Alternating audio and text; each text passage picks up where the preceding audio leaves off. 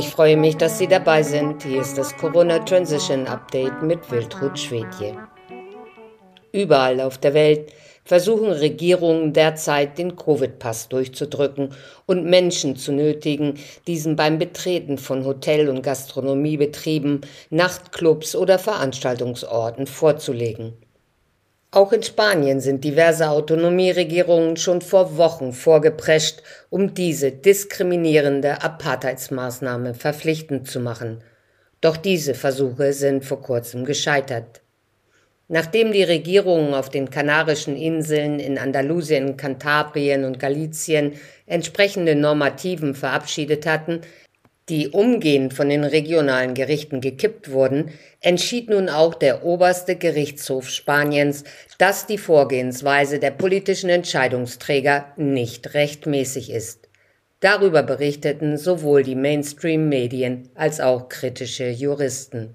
Die höchsten Richter wiesen in ihrem Urteil darauf hin, dass solch restriktive Maßnahmen einer materiellen Rechtfertigung bedürfen, aus der hervorgeht, dass die besonderen Umstände des Falles der Intensität und dem Ausmaß der Rechtsbeschränkung angemessen und sie zum Schutz der öffentlichen Gesundheit unerlässlich sind. Die Richter sind der Ansicht, dass die Forderung nach einem Impfpass oder einem PCR-Test für den Zutritt von Hotels, Lokalen oder Clubs keine punktuelle Beschränkung auf eine bestimmte Anzahl von Personen darstellt, sondern eine Maßnahme ist, die eine intensive und weitreichende Einschränkung bedeutet.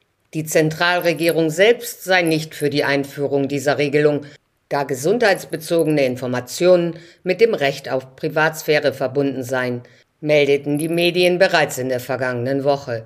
Gesundheitsministerin Carolina Darias habe darauf hingewiesen, dass das Dokument vom Europäischen Parlament ausschließlich zur Erleichterung der sicheren Mobilität der Bevölkerung zwischen den Mitgliedstaaten unterstützt wurde.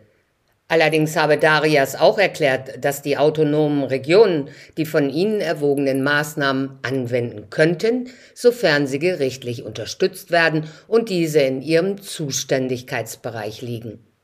Doch kritische Juristen konstatierten bereits zu diesem Zeitpunkt, dass die Autonomieregierungen mit diesen Normativen ihre Kompetenzen eindeutig überschreiten. Und genauso ist es wie der oberste Gerichtshof des Landes nun bestätigt hat. Bleibt anzumerken, dass Gesundheitsministerin Darias in ihrer verantwortlichen Position über diese Rechtslage eigentlich hätte informiert sein müssen. Diesen und viele weitere Artikel finden Sie auf unserer Website www.corona-transition.org.